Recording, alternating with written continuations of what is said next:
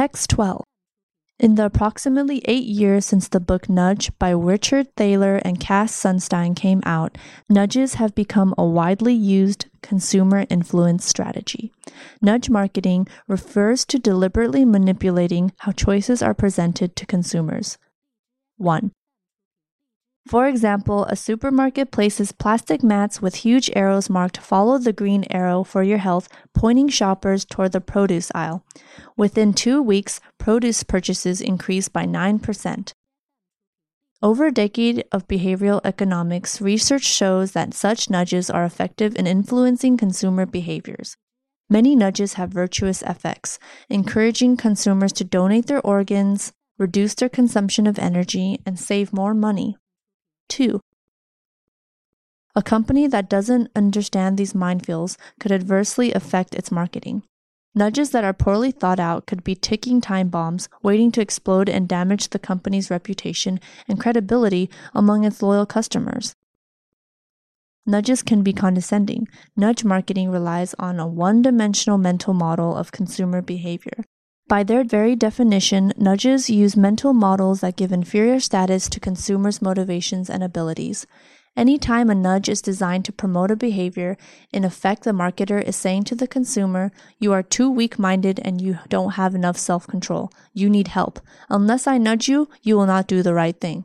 The supermarket's aforementioned nudge signals that without green arrows hurting them, people won't buy enough fruits and vegetables.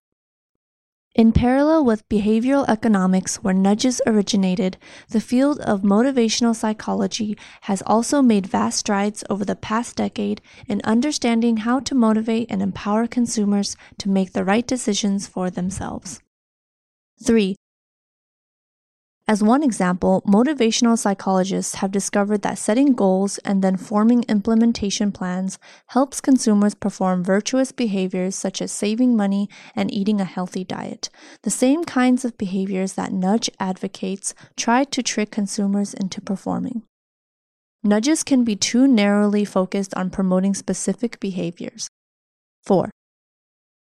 The green arrows may divert shoppers toward the produce aisle and lead them to buy more fruits and vegetables. But what happens after they take the produce home? Will it be eaten or will it just sit in the refrigerator until it spoils and is thrown away?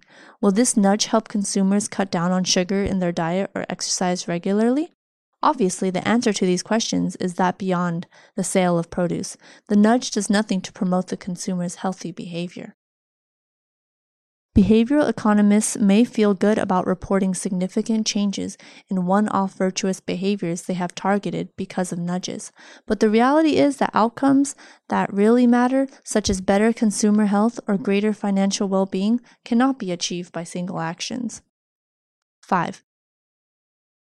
When using nudging to influence customer behaviors, marketers must fully understand its limitations. The benefits of nudges are likely to be amplified significantly and their dangers neutralized. When nudges are used in tandem with effective motivational psychology tools, such as forming implementation plans. A. Unlike nudge marketing, motivational psychology relies on strengthening consumers' resolve and arming them with the willpower and the knowledge needed to make virtuous choices on their own. B. Instead, they require a constellation of virtuous behaviors sustained over lengthy periods of time.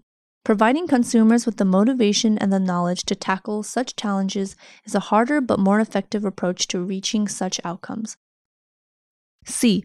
Its goal is to influence what consumers choose, either to steer them toward options that the marketer believes are good for them, or simply to stimulate purchases and increase sales.